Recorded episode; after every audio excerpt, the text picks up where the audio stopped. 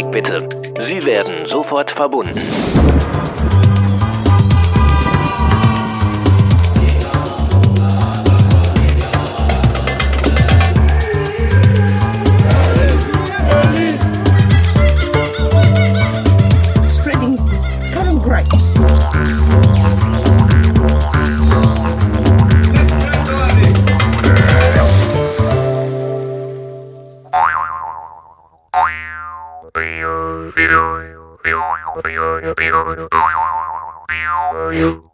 Oh, ha, hm, hallo, liebe Lauschenden, schön, dass ihr wieder da seid. Ja, ich habe ähm, gestern eine kleine Geburtstagsfeier gehabt und da war auch der Sebastian Storbeck vom Podcast Großstadtpoesie. An dieser Stelle ganz liebe Grüße.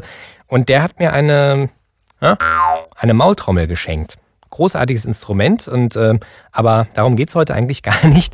Ähm, wir haben heute ein volles Programm. Ich möchte heute noch ein bisschen was über mein mobiles Equipment erzählen. Da habe ich ja letzte Folge schon mit angefangen.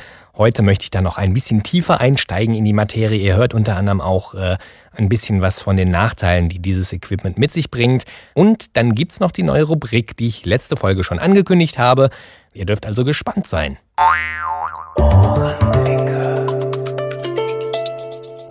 Beim letzten Mal habe ich euch erzählt, womit ich meine Ohrenblicke eingefangen habe, zumindest den größten Teil davon, gerade die Ohrenblicke, die ich auf Reisen eingefangen habe. Und zwar war das ein Minidisc-Recorder und das Soundman OKM2. Wer das noch nicht gehört hat, ihr könnt das nachhören in der Ohrenblicke Folge 3. Ihr denkt euch vielleicht, ach, der Jens, der reist schön durch die Gegend mit seinem Minidisc-Recorder und seinem OKM und äh, macht dann ab und zu mal, drückt auf ein Knöpfchen, macht ein paar schöne Aufnahmen und spielt es hier vor, erzählt ein bisschen was dazu und aus die Maus. Nein, so einfach ist es auch wieder nicht. Es ist natürlich auf meinen vielen, vielen Reisen, nein, so viele waren es auch nicht, aber es waren ein paar sehr schöne dabei. Auf meinen Reisen ist doch äh, jede Menge Rohmaterial angefallen und da gibt es eine ganze, ganze, ganze Menge Ausschuss. Das heißt, nicht jede Aufnahme wird toll und nicht jede Aufnahme werde ich euch hier vorspielen, weil manche Aufnahmen ganz einfach langweilig sind oder die Bedingungen waren nicht ideal oder das Equipment war nicht ideal.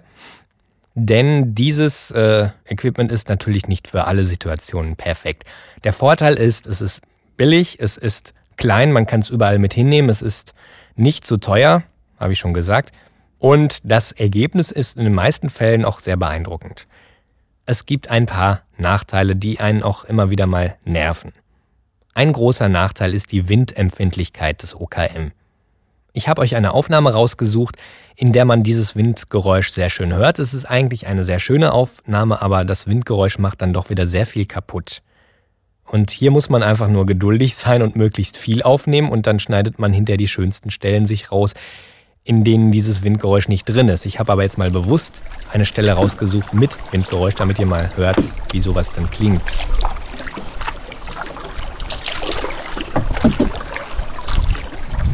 Das entstand damals in der Catherine Gorge. Das ist in Nordaustralien. Da kann man wunderbar Kanu fahren. Ja, hier hört man dieses Rumpeln, das gerade natürlich auch durch den Fahrtwind dann auftritt. Und es war sehr schwierig, äh, diese Aufnahme dann perfekt hinzukriegen.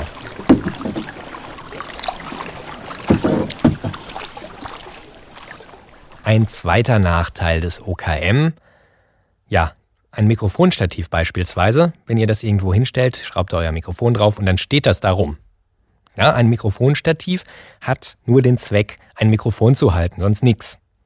Ein Kopf, ein menschlicher Kopf, hat in der Regel noch mehrere Aufgaben, unter anderem zum Beispiel den Hut zu halten oder er trägt ja auch ein paar unserer Sinnesorgane, die Augen, die Nase. Und ja, wir sind leider kein Chamäleon. Wenn man sich zum Beispiel nach links oder rechts umguckt, was man zum Beispiel macht, wenn man über eine Straße geht, dann verschiebt man automatisch das Stereopanorama. Und das kann hinterher ganz schön komisch klingen. Ich spiele euch nochmal die Aufnahme von dem Händler vor, die ich in der letzten Folge schon angespielt hatte. Und dann achtet mal drauf, von wo ihr diesen Händler hört. Zum Beispiel, welche gefällt dir besser zum Beispiel? Ja, man hört ihn eindeutig von der rechten Seite im Moment. Platz in meinem Rucksack. Wir müssen noch ein bisschen reisen und der kann ich gar nicht tragen. Und jetzt passt mal auf. Schau mal. Kamel auch nichts. Schlecht. Schlecht. Und plötzlich ist er links. Ja, also es war also nicht so, dass der jetzt um mich rumgerannt ist wie so ein Kasperle, sondern äh, das entstand dadurch, dass ich hin und wieder den Kopf gedreht habe. Und dann verschiebt sich einfach das Stereobild. Und das äh, ist ja nicht immer unbedingt gewollt. Gerade wenn man auf Sightseeing-Tour ist, dann äh, ist es nicht immer so einfach, den Kopf stillzuhalten, denn man will ja gerade was sehen. Zum Beispiel hier in der Innenstadt von Tunis. Da gibt es so viele Sinneseindrücke links und rechts und man will sich das natürlich auch ansehen. Und ja, da muss man einfach mal einen extra Gang machen, nur zum Aufnehmen, ohne zu gucken damit man halt nicht ständig diese Verschiebungen hat im Stereobild. Und äh, da muss man sehr diszipliniert sein und das ist manchmal doch ein bisschen lästig. Da wünscht man sich ein Mikrofon, was man in der Hand hält und äh, den Kopf frei bewegen kann. Ja, das verursacht irgendwie so eine Genickstarre auf Dauer und das ist dann doch irgendwann unangenehm.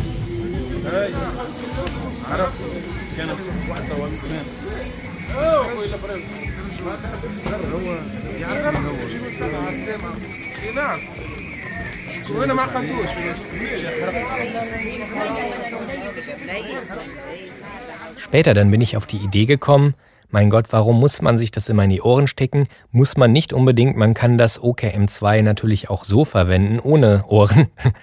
natürlich mit Ohren, aber man muss es nicht in die Ohren reinstecken, so meinte ich das. ist doch bescheuert.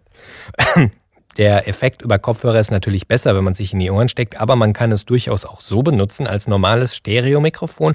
Und in der Stadt Sfax, das ist eine Stadt in Tunesien, die zweitgrößte Stadt Tunesiens, Sie ist wesentlich ruhiger als Tunis, würde ich mal sagen, war sie zumindest damals nicht so rummelig, ähm, weit weniger überlaufen. Und in der Altstadt, da kann man sehr schöne Aufnahmen machen, ohne dass man auch von lästigen Händlern da angesprochen wird. Hier habe ich meinen OKM2 an den Schnallen meines Rucksacks befestigt. Also eine Kapsel links, die andere rechts. Und bin dann durch die Altstadt gelaufen, konnte mich wunderbar umgucken, ohne dass sich da im Stereobild irgendwas verschiebt. Der Nachteil, wenn ihr ganz genau hinhört, ihr hört so ein leichtes Rascheln.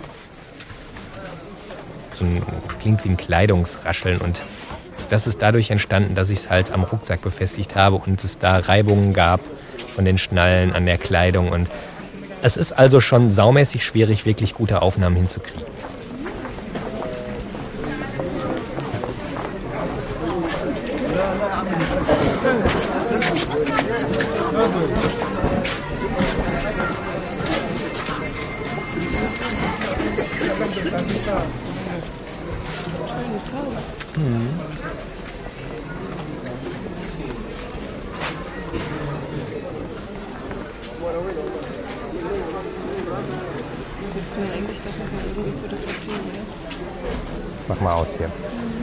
Schnitt. Ich habe es schon erwähnt, meine Ausrüstung war nicht besonders teuer. So ein Minidisc-Recorder ist mit Profi-Geräten jetzt nicht zu vergleichen. Und das ist auch gerade auf Reisen ist das angenehmer. Man fühlt sich doch wohler, wenn man jetzt nicht so besonders wertvolle Gegenstände mit sich rumträgt. Der Nachteil ist natürlich, dass äh, ein Minidisc-Recorder nicht wirklich professionelle Ansprüche erfüllt. Man merkt es gerade bei sehr leisen Geräuschen, dass die Mikrofonverstärker eines Minidisc-Recorders einfach qualitativ nicht, längst nicht an, an professionelle Geräte herankommen. Ich habe als Beispiel mal eine Aufnahme rausgesucht, die habe ich in der Nähe der Wollomombi Falls, heißen die, gemacht. Das ist äh, in Australien, in New South Wales, ein paar hundert Kilometer nördlich von Sydney. Und dort äh, haben wir übernachtet im Zelt und nachts hörte ich dann diesen Kuckuck. Ja, tatsächlich, es gibt Kuckucke in Australien. In Australien kann man die Kuckucke übrigens auch im Dezember hören. Das entstand im Dezember 2002, diese Aufnahme. Der Kuckuck war sehr weit entfernt.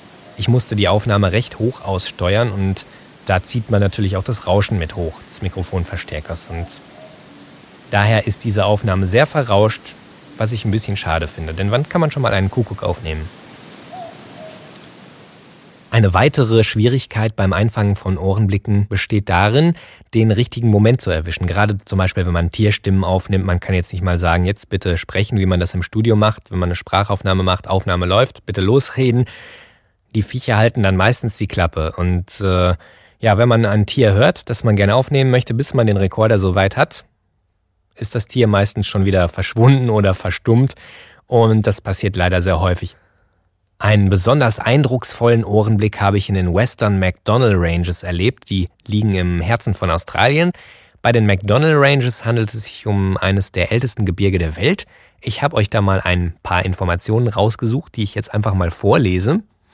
Also wie gesagt, äh, eines der ältesten Gebirge der Welt.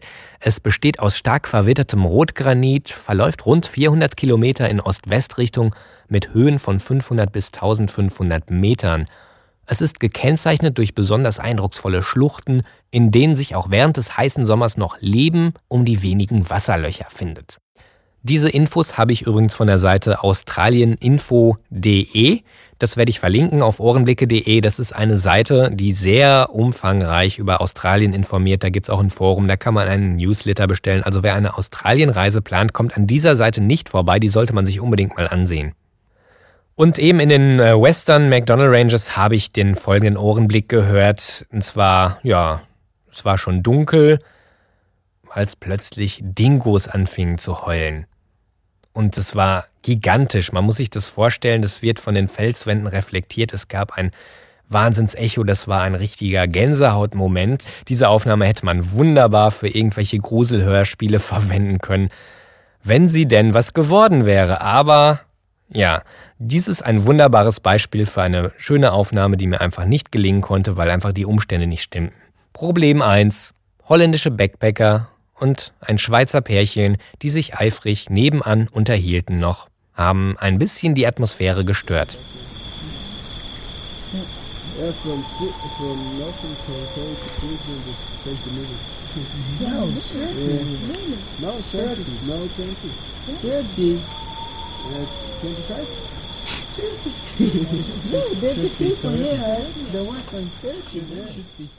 Problem 2 ist auch wieder das Rauschen. Die waren sehr weit weg.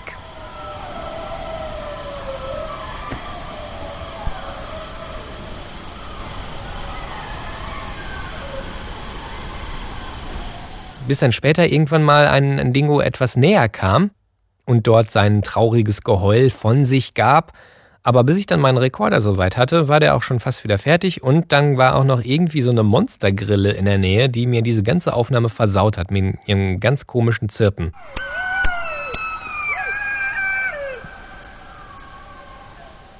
Also das, was wie ein Störgeräusch klang, das war offenbar irgendein Insekt. Hat nicht sollen sein. Sehr, sehr schade, aber ich denke mal, diese Atmosphäre, die ich da erlebt hatte, die kann man auch nur sehr unvollkommen später als Konserve wiedergeben. Am schönsten ist es ja doch immer noch vor Ort, das dann zu erleben. Ich habe äh, vorhin schon mal von den Wasserlöchern vorgelesen, die es dort auch gibt. Und in einem solchen Wasserloch war ich am nächsten Tag baden. Das war da ganz in der Nähe, wo auch nachts die Dingos geheult haben. Und zwar war dieses Loch das Ellery Creek Big Hole.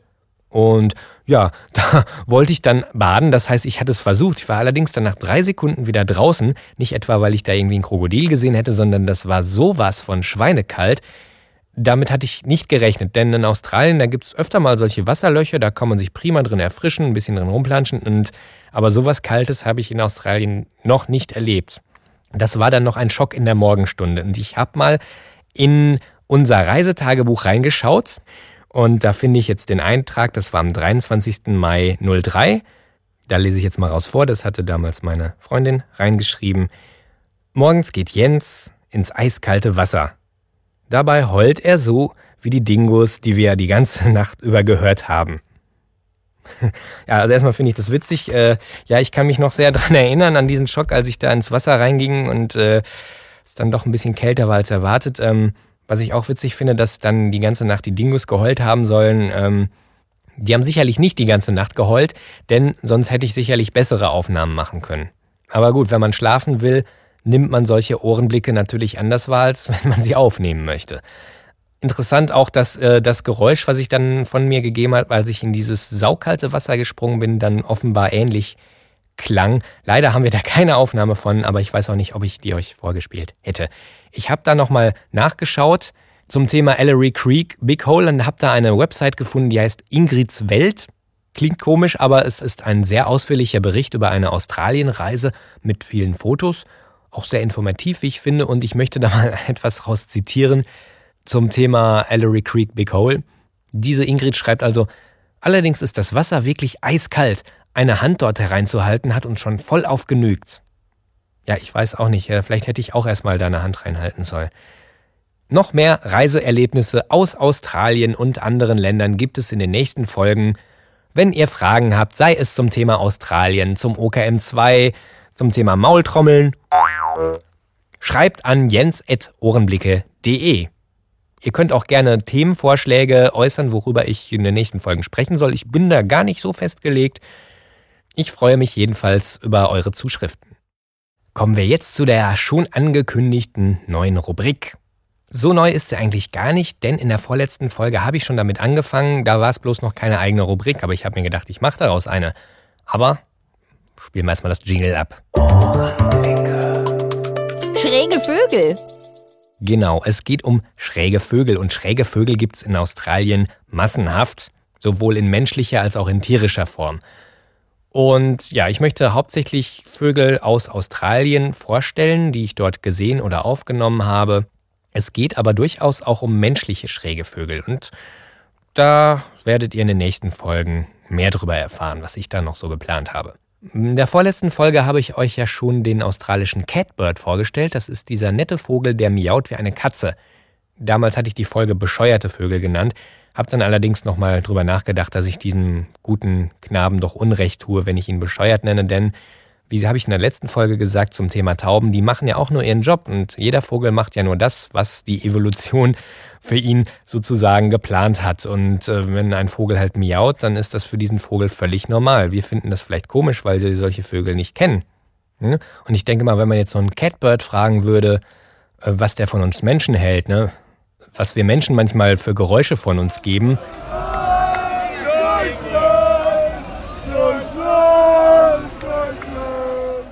Ja, zum Beispiel. Ich glaube, dass äh, es dann einfach nicht gerechtfertigt ist, so einen Vogel bescheuert zu nennen. Ich nenne diese Rubrik deshalb schräge Vögel, weil es für uns Vögel sind, die von der Norm so ein bisschen abweichen. Sei es jetzt in Form, dass sie besondere Geräusche machen oder eine besondere Verhaltensweise an den Tag legen. Heute geht es um einen der bekanntesten Vögel Australiens neben dem Emu. Zumindest in Australien kennt ihn wirklich jedes Kind.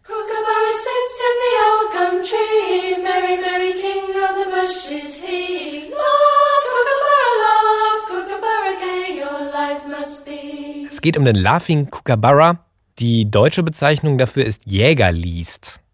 Habe ich ehrlich gesagt wirklich noch nie gehört. Äh, klingt auch komisch, so nach dem Motto, wenn niemand heute im Wald rumschießt, dann liegt's dran, dass der Jäger liest. Ja, ein Brüller, ne?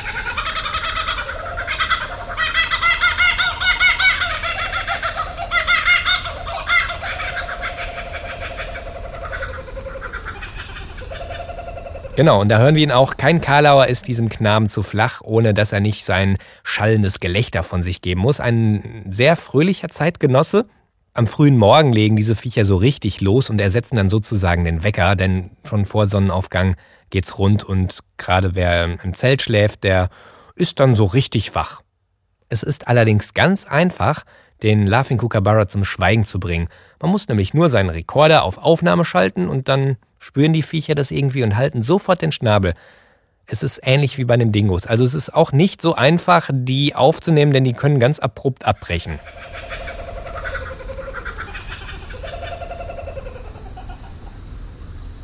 Mein Lieblingshörer Rirre Rolf hat auf meiner, ja, Rirre Rolf, der wird tatsächlich mit 3R geschrieben wohl. Ich, ich nenne ihn jetzt einfach mal Rolf, ja. Ich hoffe, du hast nichts dagegen, Rolf.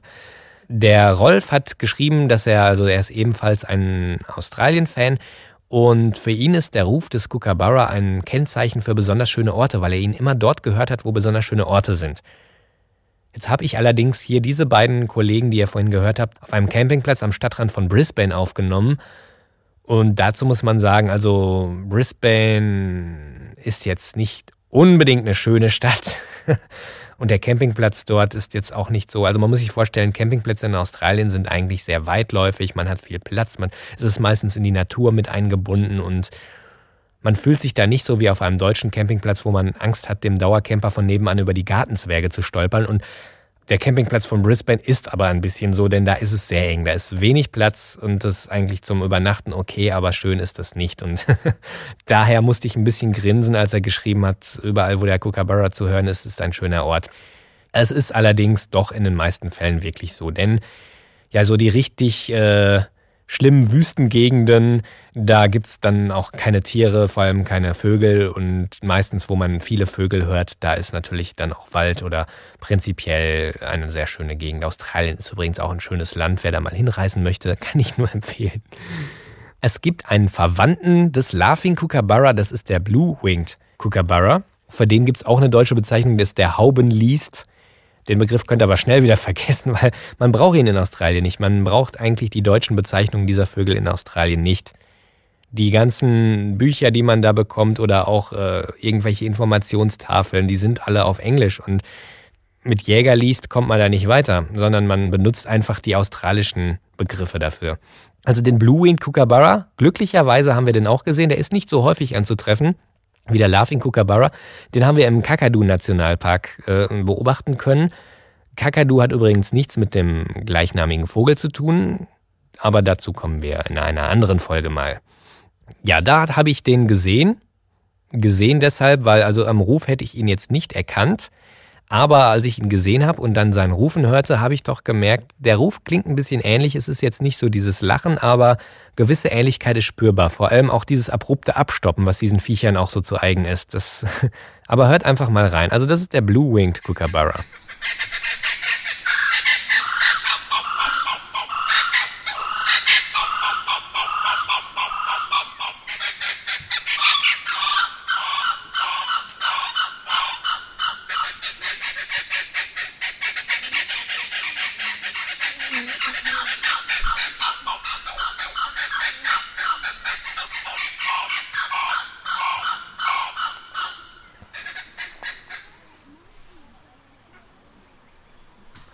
Aber jetzt nochmal zum Laughing Kookaburra. Also der ist sicherlich einer meiner Lieblingsvögel. Auch wenn ich normalerweise allergisch auf Wesen reagiere, die ganz früh morgens schon gut gelaunt sind und auch jetzt so sich überhaupt nicht die Mühe geben, sich das nicht anmerken zu lassen. Aber das Lachen des Kookaburra ist für mich so einer der typischsten Ohrenblicke Australiens. In Berlin hat man übrigens einen Comedy-Club nach ihm benannt.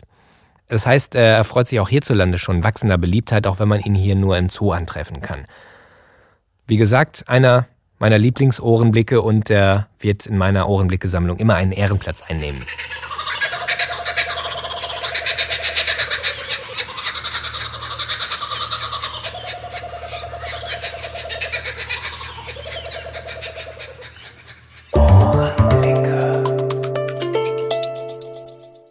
Wir sind am Ende und jetzt zwar nicht am Ende der Welt, das liegt irgendwo in Australien zwischen Perth und Alice Springs, sondern am Ende dieser Ohrenblicke-Folge. Ich hoffe, es hat euch gefallen. Schreibt mir euer Lob und eure Kritik an jens.ohrenblicke.de oder als Kommentar auf meiner Seite www.ohrenblicke.de slash podcast oder über ohrenblicke.de und dann auf das Podcast-Logo klicken. Ihr schafft das. Beim nächsten Mal gibt's übrigens eine Premiere, denn dann habe ich zum ersten Mal einen Studiogast hier bei den Ohrenblicken. Und zwar nicht irgendjemanden, nein, es handelt sich um eine weltberühmte Persönlichkeit, mit der ich im letzten Jahr eine CD aufgenommen habe. In den grandiosesten Opernhäusern bin ich zu Hause, in den allerheiligsten Tempeln der Gesangskunst. Aber ich spiele auch in Provinzschmieren. Bis in den afrikanischen Busch bin ich gekommen bis nach Alaska, Zentralasien und hinter Indien. Also es freut mich, wenn ihr beim nächsten Mal wieder dabei seid. Es wird auf jeden Fall interessant. Bis dahin macht's gut und haltet immer schön die Ohren offen. Tschüss, sagt euer Jens. Ohrenblicke.